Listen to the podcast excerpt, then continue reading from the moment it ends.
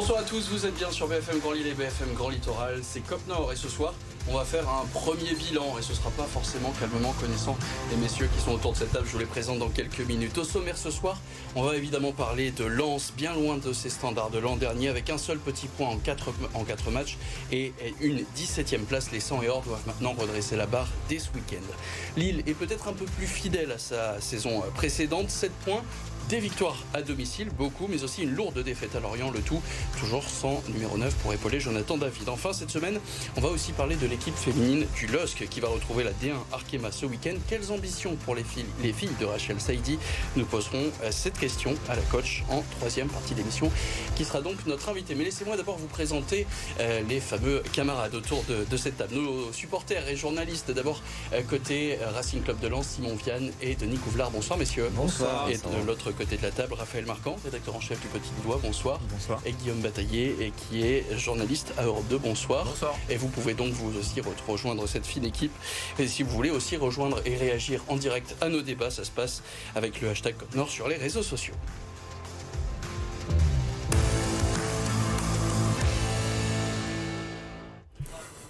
Je vous le disais donc il y a quelques instants, on commence par parler du début de saison du Racing Club de Lens. Un seul point pris en 4 matchs, 4 buts marqués, 10 encaissés.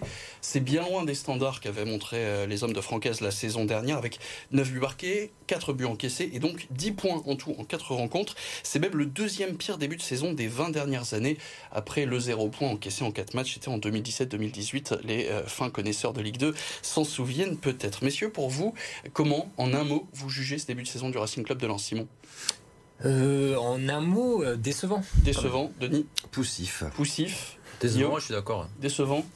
Et Raphaël Frustrant. Frustrant. Alors, en tout cas, ça, semble plutôt négatif. Évidemment, euh, on n'allait pas avoir que des sourires ce soir du, côté du Racing Club de Lens. Mais pour vous, qu'est-ce qui pêche le plus quand on regarde ce début de saison de l'équipe lensoise? Euh, alors moi, ce qui m'a le plus euh, embêté, c'est le manque de constance en fait dans nos matchs. Où euh, typiquement Brest, on fait une, une première mi-temps quasi parfaite, voire parfaite, parce qu'on doit mener 3-0, et un deuxième mi-temps n'est pas bon. Rennes, euh, à partir de la 65e, euh, j'ai l'impression que physiquement, on n'y était plus, on a subi. Euh, Paris, on fait une très bonne première mi-temps, deuxième mi-temps, on craque. Et pour le coup, Monaco, là, vraiment, c'est le match où pour moi, on n'a pas, on n'a vraiment pas reconnu le lance de l'année dernière, quoi. Là, c'était surtout le milieu de terrain qui manque ou il y a plus une partie, peut-être plus bah, la défense, on parle des 10 buts, encaissés Oui, déjà, la défense, ça, je suis carrément d'accord avec toi. C'est sûr que quand tu te dis qu'on a la même défense que l'an dernier, et euh, t'encaisses beaucoup plus de buts avec euh, pour le coup en plus des erreurs individuelles. Pour moi sur des erreurs de marquage ou des joueurs décevants même euh, Danso avait avoué que le but d'Asensio contre Paris il est pour lui. Enfin ce genre de, de choses.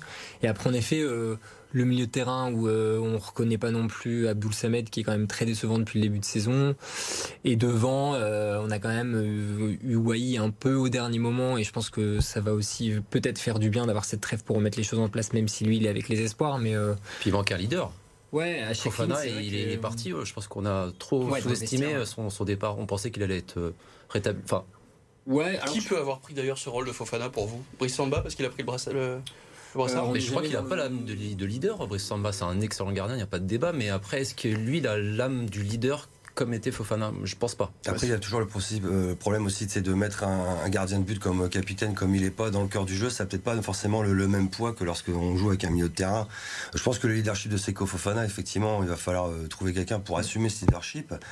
Moi, je pense que Diouf, euh, il a quand même les armes, moi je dirais techniquement et dans le jeu pour pouvoir apporter ce que Fofana a apporté dans le jeu. Mais effectivement, je pense qu'il manque un, un taulier qui soit capable de taper du poing sur la table, déjà pour nous éviter de perdre le premier match contre Brest, clairement. Oui, c'est sûr qu'on n'a pas, enfin, j'aime pas trop le terme, mais le côté un peu aboyeur quoi sur le terrain, euh, du gars qui va remobiliser tout le monde, etc. Et ça, c'est quelque chose qui malheureusement peut se faire avec le temps. Quoi. Ça vient pas comme ça du jour au lendemain. tu parlais justement euh, d'Andy Diouf il y a quelques instants. Il s'est euh, exprimé dans les colonnes du journal L'équipe. disait que donc effectivement collectivement c'est un peu compliqué parce qu'il y a beaucoup de nouveaux joueurs. Ça demande un peu de temps pour créer des automatismes. On est super confiant car on fait plutôt des bonnes choses et on sait que ça va prendre. On peut aussi écouter Francaise qui analysait un peu ce, ce début de saison et il était plutôt critique envers certains de ses joueurs. Écoutez. On est loin de d'abord de ce qu'on est en mesure d'attendre, ou alors ça arrive bien trop tard. Notre agressivité, notre euh, capacité à avoir de l'impact sur le match, capacité à se créer des occasions, on est loin de tout ça. Ce qui est sûr, c'est qu'il y a des joueurs qui ne sont pas à leur niveau. Voilà. Au niveau qu'on connaissait quand ils étaient au club, ou au niveau, pour certains d'entre eux, qu'on attendait. Ça, c'est une évidence. Mais voilà, c'est justement euh, à nous, avec moi, avec le staff, de, de trouver les bons ressorts pour que tout le monde se rapproche de son niveau. Alors ça c'était au soir de, Monaco, la dernière rencontre. À votre avis, il cible qui la francaise Sans dire son nom? Spearings Spearings Ouais, je pense, ouais. Le milieu de terrain. pour moi, Samet, c'est le, le, On le reconnaît pas, quoi. Enfin, globalement, euh, c'était le mec euh, vraiment euh, solide qui, qui, récupérait pardon, beaucoup de ballons, etc. Il récupère plus rien. Et Spearings, voilà, il y a la rumeur aujourd'hui là qui dit qu'il retournerait peut-être à Toulouse. Même sa sortie sur les réseaux sociaux, effectivement, où ben, apparemment c'est un site de supporters toulousains qui évoque mm, mm, qu'il mm. pourrait retourner en prêt, en tout cas en tant que joker du côté de Toulouse. Qui, pour vous, Spearings, c'est un peu ce joueur-là qui symbolise le, début de saison un peu. un manque d'intégration peut-être, parce qu'il y a beaucoup de recrues cet été. Et, Comment elles vont s'intégrer? Quand est-ce qu'elles vont s'intégrer? Ça va prendre du temps. Tous les joueurs de foot ne s'intègrent pas si facilement que ça. Ça va prendre du temps. Et Liwayi, on espère qu'il va s'intégrer tout de suite pour qu'il plante et puis qu'il euh, Il y a quand même des satisfactions quand même dans ce mercato euh, Il y a des bons joueurs, mais est-ce qu'ils vont s'intégrer? Andy Diouf, oui, bah, Diouf, moi perso, euh, je trouve que c'est un joueur excellent. Mais encore une fois, on peut pas lui demander. Moi, j'ai beaucoup de mal avec ceux qui disent euh, le nouveau Fofana. Enfin, on peut pas lui demander. C'est un joueur, il a 20. Enfin, il est jeune. Il n'y a pas du tout le même aura que Fofana, etc. C'est sûr que d'un point de vue recrutement, joueur par joueur moi j'étais plutôt satisfait. Même euh, pour moi, c'est meilleur qu'Openda. Enfin voilà, il y a des. Même Guilavogui, plutôt intéressant. Ouais, c'était un bon joueur. c'était un bon joueur. Bon, là, apparemment, il s'est blessé, mais il y a c'est juste un, ouais, t'as l'impression que la, la, sauce prend pas pour le moment, quoi. Mais même s'il y a eu des phases de jeu où tu dis, ah bah ça c'est Lance de l'an dernier, et mhm. d'un coup pendant un quart d'heure. Lance n'a pas tout perdu cet été en tout cas. Bah, même s'il y a eu des départs, on a parlé de celui de Fofana, il y a aussi celui d'Openda sur le front de l'attaque. On vous a posé la question sur les réseaux sociaux, à savoir qui était le joueur lensois eh ben, qui symbolisait le plus euh, ce début de saison lensois assez poussif. Et vous avez été 52% à, signaler le, début de saison de David Machado, le défenseur, plutôt le, piston euh, gauche, auteur de, de deux des quatre buts euh, ce qui en fait quand même le, meilleur buteur de, ce côté. Là, justement, on parlait de, de, de, de la de l'attaque qui est un peu en, difficulté, le fait que ce soit un, piston meilleur buteur, avec seulement deux buts d'ailleurs. Euh, là, l'arrivée d'Eli va forcément faire du bien sur le front de l'attaque. Bah déjà, il va pouvoir amener de la profondeur et puis certainement aussi pas mal d'options offensives. Je pense que ce qui nous manque forcément, c'est beaucoup d'efficacité, autant défensivement dans les deux surfaces en fait, parce que les défenseurs font, comme tu disais, des erreurs qu'ils faisaient pas l'année dernière. On est content parce que finalement, notre meilleur recrutement, c'est d'avoir réussi à garder Danso, Medina et des joueurs comme ça, mais quelque part, il y a peut-être juste une forme de décompression après la prolongation, qui fait que quelque part, quand tu es un petit peu tout est acquis, ça peut aussi certainement jouer sur ce ce petit, euh, cette petite chose supplémentaire ou l'impact qu'on pouvait avoir ou les erreurs qu'on faisait pas finalement les années précédentes. Quoi. Et puis un mot aussi sur le calendrier. Donc Lens qui va recevoir Metz et Toulouse, qui ira à Strasbourg avant le derby. Ça permettra aussi là de jauger, puisqu'on mm. avait parlé donc de, Rennes, de Monaco, de Paris, qui étaient trois adversaires très forts. Alors ça ressemble beaucoup au, calendrier de l'année dernière, mais c'est vrai que cette année c'était des, équipes euh, très complètes. Et puis il y a aussi la Ligue des Champions avec le déplacement à Séville dans 9 jours, puis la réception d'Arsenal. Pour vous, ce calendrier là, ce mois de septembre octobre qui arrive, ça va être déterminant pour la saison? Ah bah oui, en fait, ça va, ça va pour moi déterminer le fait de est-ce qu'on se dit qu'on est reparti et on peut se dire on essaye de faire une belle campagne européenne et on vise top 10 ou est-ce que c'est en mode bon là euh, faut prendre des points coûte que coûte et euh, ça va enfin dans le foot ça va très très vite donc là faut quand même se rassurer. La réponse donc dès samedi. On a parlé d'Eli Wahi il y a quelques instants. Mhm. Il s'est plutôt illustré sur euh, la scène internationale avec ses premières capes sous l'ère Thierry Henry des espoirs. Résumé de cette trêve internationale pour les joueurs lensois avec Nicolas Flo. Il a marqué avec l'équipe de France Espoir ses deux premiers buts de la saison. Remplaçant au coup d'envoi face au Danemark, Kelly Wai est entré en jeu en début de seconde période avec à la clé un doublé donc, une demi-volée à la 75e minute, puis une frappe sous le gardien en toute fin de match. Parmi les autres Lensois retenus avec leur sélection, Abdoul Samed a disputé l'intégralité de la rencontre entre le Ghana et la Centrafrique, victoire 2-1 des Ghanéens. C'est le cas aussi de Machado avec la Colombie qui l'emporte 1-0 face au Venezuela. Kevin Danso a joué 45 minutes du match entre l'Autriche et la Moldavie, un partout entre les deux équipes. Enfin, Brice Samba avec la France et Medina avec l'Argentine ne sont pas entrés en jeu avec leur sélection.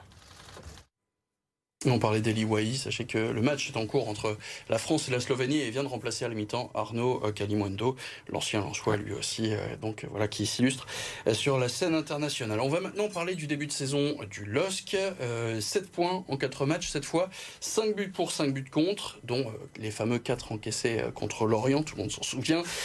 C'était donc 9 points la saison dernière, avec malgré le, fameux 7-1 hein, encaissé face au PSG. C'est le cinquième meilleur début de saison de ces 20 dernières années. Pour les hommes de Polo Fonseca. Alors comment on analyse ce début de saison? Est-ce que côté Lillois, on est plutôt satisfait ou ça reste quelque chose d'assez mitigé? Moi, je vais être satisfait parce que on a quand même engrangé pas mal de points. On est qualifié pour l'Europa Conference League, qui était le, point clé de ce début de saison. Et en fait, on a vu des difficultés, mais qui sont expliquées par le fait qu'il y a beaucoup d'absences. Il y a des, des, joueurs très importants comme Umtiti ou Bentaleb qui vont pouvoir euh, maintenant être dans le groupe et leur expérience manquait fortement à une équipe très très jeune. Euh, on a vu notamment en défense où il y a, il y a des trous béants aussi parce qu'il y a un manque d'expérience. Et donc, glaner autant de points avec euh, des fragilités comme ça, je trouve ça très intéressant de pouvoir miser sur de l'expérience pour ensuite. Euh, Notamment une grande stabilité à domicile. Hein. La dernière défaite de Lille à la Decathlon Arena maintenant, c'était au mois d'août dernier face à, face à Nice, donc il y a plus d'un an. ça, ça reste tout de même à signaler. Quand tu parles justement de ce manque d'expérience, il y a eu les départs de cadres, Jonathan Bamba, il y a eu José Font aussi qui sont partis dans une certaine indifférence. quand on voit le recrutement, comment vous jugez ce, ce mercato avec par exemple l'absence d'un neuf pour épauler euh, Jonathan David. C'est le gros bémol du mercato, c'est qu'il n'y a pas de neuf. Il faut prier pour que Jonathan David ne se blesse pas, parce que si Jonathan David se blesse, qui, qui, qui, qui sera l'attaquant? Est-ce qu'il était bien préparé en gros ce, mercato? C'est ça la question. Bah, il l'a été à beaucoup de niveaux quand même. Il ne faut pas oublier toutes mmh. les, autres recrues qu'il y a eu. On a un groupe euh, assez étoffé dans l'ensemble. On l'a vu avec les entrées de, de Cavallero ou ou de, de par exemple qui ont fait des sacrées différences dans des matchs importants. Mais le problème c'est que tu peux pas faire des mois bons et arriver à la fin et paniquer sur un poste aussi important que, que, que l'attaquant de pointe. C'est comme Mais si qui la faute alors Parce qu'on sait que ce marché du neuf n'a pas beaucoup bougé. Est-ce que ça, ça, peut être une explication Le marché du neuf qui n'a pas beaucoup bougé. Ils attendaient à forcément plus de mouvements partout en Europe et du coup ils espéraient pouvoir en gratter, je pense, 60 millions. Mais là, euh, ils ont été un peu coupés dans leur élan. Puis finalement, on voyait bien au bout d'un moment qu'il n'allait pas bouger de Jonathan oui, Je pense quand même que Lille s'attendait à avoir des offres euh, pour Jonathan, euh, oui, pour Jonathan David et ils n'ont pas vu l'offre arriver. Après, Sonny Bon. Il y a eu quelques offres en tout cas, mais qui n'étaient pas au niveau, si j'ai bien tout compris. Et après, ils étaient contents aussi de se dire qu'on arrive à se débarrasser de. J'ai oublié son nom, qui est parti au Havre. Euh, qui Mohamed Bayo, qui était en soi le, deuxième neuf. Mais c'est vrai que c'était un peu étonnant. Mais après, le marché du neuf a été bloqué par euh, les grands joueurs qui n'ont pas fait l'effet boule de neige qui permettait de, de faire partir d'autres. Ou même Lance, quand on voit Wai, il est venu au dernier moment euh, parce qu'il pouvait pas aller à Francfort. Mais est-ce qu'il y a eu quand même des satisfactions pour vous dans, dans ce mercato lillois? Bien sûr, Thiago Santos, c'est un excellent joueur. Euh, on a vu par intermittence à Ralton faire de belles choses. Si euh, Cabella ou David sont plus affûtés dans le but, euh, il, a déjà deux, il a déjà deux ou trois passes décisives. Umtiti, ça peut être un choix très intéressant. Ben Taleb aussi. Il y a quand même des points positifs malgré ce, gros point d'art. Le gardien est le meilleur joueur, c'est pas forcément un bon signe, mais au moins il y a un très bon gardien à Lille. Tu parles de Lucas Chevalier, Chevalier ouais, bien sûr. pour, pour, pour, toi, c'est le meilleur Lillois de ce début de saison? Depuis le début, à part la claque contre Lorient, je vois qui je pourrais mettre euh, au-dessus de Chevalier. Bah, il nous a sauvés à chaque fois. Où, Combien de fois il a sauvé En fin de partie, on était en grande difficulté contre Nantes, Montpellier, euh, à Rijeka. À chaque fois, il, il sauve les meubles. Bah, vous êtes plus de 67% sur les réseaux sociaux à aussi avoir salué les prestations de Lucas Chevalier, important en championnat, mais aussi évidemment contre Rijeka euh, lors des playoffs de, de Ligue Europa Conférence. Un mot aussi d'Araldsson qui a évoqué son, son arrivée à la presse islandaise. on sait hein, donc le, le, jeune islandais qui joue beaucoup côté gauche, qui a un peu de mal à se fondre. Pourtant, il avait réussi une super, euh, un, super, une super préparation. Et donc, il expliquait donc son rôle. Euh, C'était relié notamment sur le très bon site du Petit Lillois que je vous recommande. Euh, donc, il jouait lié gauche, mais ensuite, il joue dans l'axe du terrain quand, quand les Lillois ont le ballon. Défensivement, c'est toujours un 4-4-2, mais avec le ballon, lui, il va plus dans le cœur du jeu comme un 10. donc, il est généralement dans la zone des 10 à essayer de se retourner pour se diriger vers, vers la ligne défensive. Comment on explique qu'il était si efficace, notamment contre Bruges en préparation, et ensuite, c'est vrai que en championnat, et même en, Coupe d'Europe, ça coince. C'est quoi ça Là, on parlait d'expérience, il en manque un peu? Ah bah, Non, la chose la plus simple, c'est que j'y étais au match de préparation et les défenses n'étaient pas aussi regroupées que ce qu'on a pu voir euh, contre Nantes ou Montpellier, par exemple, où c'était des blocs très bas. Euh, Bruges, ils ont joué euh, euh, les, armes à la main et en fait ils se sont fait transpercer par, par un milieu très technique. et là, on semblait, enfin, on voyait une complémentarité très intéressante face à un jeu ouvert. Donc, ce qui peut être très intéressant contre des équipes qui ont envie de jouer, comme Rennes ce week-end. Mais, mais on sait, on l'a vu la saison dernière, qu'il y a beaucoup de blocs bas contre Lille. Et là, pour le coup, nos milieux de terrain offensifs ont plutôt la tendance à se marcher dessus. Et puis il y a une chose à, à prendre en compte, c'est que c'est un joueur qui est frêle, qui est, technique mais qui est frêle. Et on sait que la Ligue 1, c'est vraiment pas le meilleur championnat au monde, mais c'est un championnat qui est très physique. Et, en, plus, ça demande beaucoup de, préparation physique avec Fonseca. Et, la bonne nouvelle, c'est qu'Arelson, en tout cas, euh, il vient d'ouvrir son compteur avec les sélections. Résumé de cette fenêtre internationale, cette fois côté lillois, c'est tout de suite avec Fanny Cousin premier joueur islandais à porter les couleurs du LOSC, Akon Arnar Haraldsson, s'est illustré avec sa sélection vendredi en match de qualification pour l'Euro 2024. Muet depuis la rentrée avec son club, la nouvelle recrue lilloise a marqué face au Luxembourg, mais n'a pas pu empêcher la défaite de son équipe 3 buts à 1. Avec cette quatrième défaite en 5 matchs, l'Islande est en très mauvaise posture pour décrocher son billet pour l'Euro 2024. Chez les espoirs, Lenny Yoro a fêté sa première sélection avec l'équipe de France face au Danemark jeudi soir en amical. Le défenseur central du LOSC entré à la 73e minute de jeu a participé à la victoire des Bleus et 4 buts à 1. Thiago Santos a lui fait ses débuts avec les espoirs du Portugal, titulaire face à Andorre en match comptant pour les qualifications à l'Euro Esport 2025. Le latéral du LOSC a joué 45 minutes dans une rencontre remportée par le U21 du Portugal 3-0. Après avoir enchaîné les titularisations avec le LOSC, Edon Zegrova a lui débuté sur le banc du Kosovo samedi face à la Suisse. Rentré en jeu à la pause, l'attaquant lillois n'a pas réussi à offrir la victoire à son pays, tenu en échec de buts partout. C'est le quatrième match nul du Kosovo en cinq rencontres dans ses éliminatoires pour l'Euro 2024. Et pour être complet, donc le calendrier de Lille à venir, les prochains matchs, c'est un déplacement à Rennes, puis réception de Reims et déplacement au Havre avant le derby. Et puis il y a la Coupe d'Europe aussi, Ljubljana à la maison dans 9 jours, puis le déplacement à Klaxvik aux îles Féroé avant le derby. Un calendrier donc qui semble assez chargé pour les Lillois. Un mot du classement, donc on l'a dit, Lille 6e avec 7 points, 5 buts marqués et 5 encaissés. Lens est 17e avec 1 point. On vous conseille évidemment de réserver votre samedi ce week-end puisque Lille sera donc à Rennes à 17h et Lens accueillera Metz dans la foulée. Donc il va y avoir pas mal de matchs. On se quitte quelques instants et comme promis, on va échanger euh, avec Rachel Saidi, la coach du LOSC féminin. C'est tout de suite après la pub.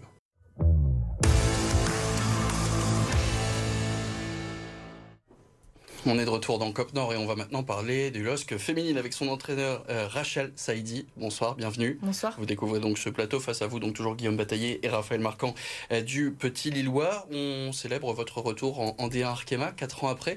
Votre objectif que vous a demandé, le club vous a demandé le maintien pour commencer? Oui, tout à fait. C'est le maintien, euh, c'est euh, ne pas brûler les étapes. Euh, ça fait 4 ans qu'on attend de, retrouver cette D1. On a eu deux années de Covid où on n'a malheureusement pas été au bout des, championnats. Et on a eu une, troisième année où on a raté le dernier sprint sur les cinq dernières journées. Et on est officiellement en D1 et on veut continuer à se structurer, à grandir dans le bon ordre. Donc euh, on doit, euh, on a pour objectif en tout cas d'aller euh, d'aller se maintenir et de, et de se stabiliser à ce, dans ce championnat de D1. Alors comment ça s'est passé Raphaël ce milieu de saison? Il y a eu un, mercato, il y a eu pas mal de, mouvements. Bah, il y a eu déjà beaucoup de prolongations.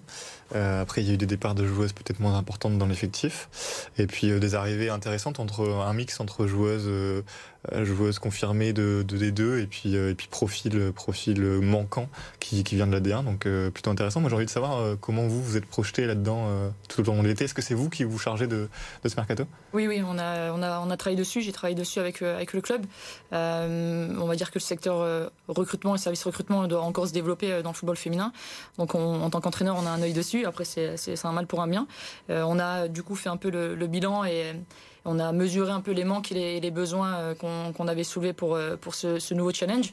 On a recruté, comme vous l'avez dit, euh, des joueurs expérimentés en D1. Je pense à la placette et Roux qui avait déjà confirmé la, saison passée et, la saison précédente. Et on a été chercher des profils qu'on suivait depuis 2-3 ans au niveau de la D2. je pense à Le Large, à Bolsen, qui sont des profils confirmés, qui avaient signé ben, des, contrats de, de, deux ans, donc qui n'étaient pas libres. Mais voilà, on a bâti une équipe pour avoir davantage de concurrence sur l'ensemble des postes et en même temps bah, relever ce challenge de, maintien. Elle est haute, cette marche, cette différence entre la D2 et la D1 oui, elle existe encore, elle est encore assez haute, même si elle est en train de se réduire au fur et à mesure euh, des saisons. Euh, quand j'étais joueuse il y a, il 5 ans, euh, il y avait un écart très important. là, on a été confronté à, des oppositions amicales et aussi un match de Coupe de France face au Havre la saison passée, où on perd 3-2 lors des, pendant les arrêts de jeu.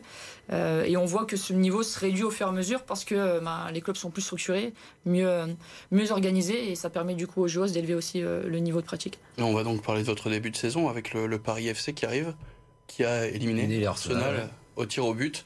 Vous êtes directement dans le bas. Exactement, c'est euh, une très grosse affiche, une belle affiche à domicile. Euh, on est content de, jouer une équipe du top 3. Euh, malheureusement pour nous, ben, c'est une équipe qui a, qui a fait une très belle prestation face à Arsenal ce week-end. Mais j'ai envie de vous, de vous, dire que c'est un mal pour un bien parce que ça nous permet de vite nous, nous mettre dans le bain et surtout prendre la température de ce championnat qui va être difficile.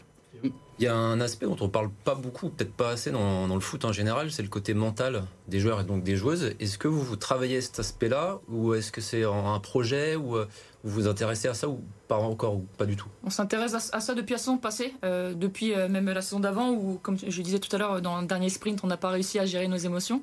on a un préparateur mental qui s'appelle qui Yancy Dufour, qui intervient sur le centre de formation garçons et aussi chez, chez nous, les féminines. donc on met en place plusieurs thématiques. Les joueuses sont suivies euh, on va dire euh, par groupe, euh, mais aussi par, bah, en fonction des besoins individuellement. on essaye aussi de nous de, scénariser nos, contenus, nos, entraînements, pour confronter la joueuse aux, différentes problématiques de, la compétition. Maintenant, c'est un axe qui doit davantage se développer, je pense, parce que vous l'avez bien cité, l'aspect mental fait partie des, bah, des, grands piliers pour se maintenir. C'est super important, mais on n'en parle pas assez, je pense. C'est vrai, c'est vrai. Nous, en tout cas, on est en train de travailler dessus. Si je vous dis, ça fait deux ans là. les joueurs sont bien encadrés. On va continuer à le, faire. Et sur le maintien, donc, euh, on va maintenant avancer un peu puisqu'il y a quelques équipes. Si on peut lire, bah, c'est Raphaël, c'est toi qui signe ce papier. Le maintien, pour toi, ça va se jouer entre le Stade de Reims, Dijon, le LOSC évidemment, le Havre, l'AS Saint-Etienne, un autre promu, Bordeaux ou encore Guingamp. C'est ça, il y a un peu deux championnats dans, le championnat. Vous partagez l'analyse de, Raphaël Complètement ça. J'ai même envie de, vous dire qu'il y a presque trois championnats dans ce, dans ce groupe. Euh, vous l'avez bien cité, il y, a, des équipes comme, euh, comme nous. Il y a Saint-Etienne, il y a Guingamp, il y a, y a peut-être Reims qui, va, jouer le maintien. Maintenant, euh, à l'image du recrutement du Havre et des ambitions que le Havre affiche, je pense que le Havre va se positionner euh, un petit cran au-dessus de, la saison passée. Euh, elles vont batailler pour cette sixième place avec peut-être Bordeaux. Mais derrière, on a le top 3, voire le top 4, avec Montpellier, le PFC, le PSG et Lyon, où là, voilà, c'est des équipes qui, qui, sont en avance sur ce championnat et des équipes contre qui, malgré tout, nous, on va devoir essayer de gratter un peu de, un peu de points. C'est tout ce qu'on vous souhaite et ça commence dès ce samedi à 15h au Stadium, le match contre le Paris FC avec des places qui restent encore, la billetterie qui reste ouverte à 8 euros la place. Merci beaucoup Rachel Saïdi d'être venue sur ce plateau. On vous souhaite évidemment bonne chance pour cette saison qui débute donc ce samedi.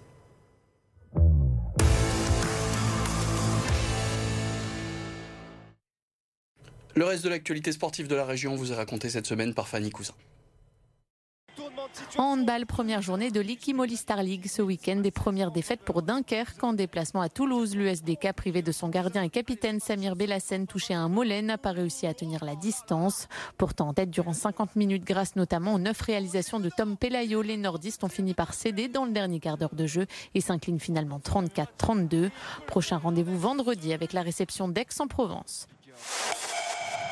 Du cyclisme avait lieu ce week-end la 90e édition du Grand Prix de Fourmi avec une arrivée encore une fois au sprint et c'est le Belge Tim Merlier qui s'est montré le plus rapide. Déjà vainqueur à 8 reprises en 2023, le sprinter de la formation Soudal Quick Step devant son compatriote Gerben Tichseb et l'Italien Matteo Moschetti. Le Breton Paul Pénoët, cinquième à l'arrivée, a signé lui la meilleure performance française dans cette 15e manche de la Coupe de France FDJ. Et puis un mot de rugby, le 15 de France s'apprête à rallier le nord de la France pour préparer son deuxième match de Coupe du Monde. Fabien Galtier et ses hommes résideront à Marc-en-Barœul à partir de demain. Avec au menu de ces quelques jours nordistes, annonce l'équipe à 16h mardi au Stadium Villeneuve d'Ascq et mercredi le dernier entraînement à la mi-journée au Stade Pierre-Mauroy. Tout le 15 de France affrontera l'Uruguay jeudi soir. Merci Rachel Saidi, merci messieurs, merci à Théodore Anjon à la réalisation, merci à l'équipe de Sport qui nous aide chaque semaine. On se retrouve nous lundi prochain. Bonne semaine, salut.